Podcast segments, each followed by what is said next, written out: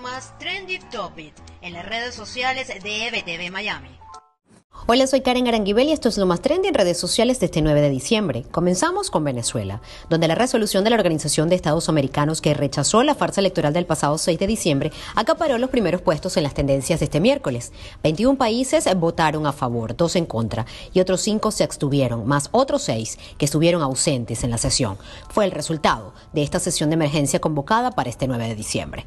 Por otro lado, las últimas declaraciones de Henry Falcón se viralizaron rápidamente en las redes sociales. Esto tras asegurar que los altos índices de abstención en las elecciones ilegítimas de la Asamblea Nacional solo respondían a una mala cuenta del órgano electoral, al no, según Falcón, restar los más de 5 millones de venezolanos que ahora son migrantes del mundo.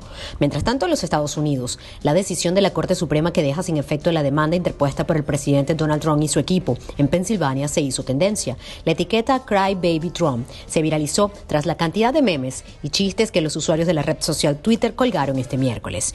También se hizo tendencia en Estados Unidos fue la canciller alemana Angela Merkel tras solicitar nuevas restricciones por los altos registros de muertes producto del coronavirus. Con esto finalizo este reporte y los invito a ampliar estas y otras informaciones en nuestro portal web ebtv.online y seguir nuestras cuentas en redes sociales arroba Miami y arroba ebtv digital en todas las plataformas disponibles. Soy Karen Aranguibel y esto es lo más trendy de hoy.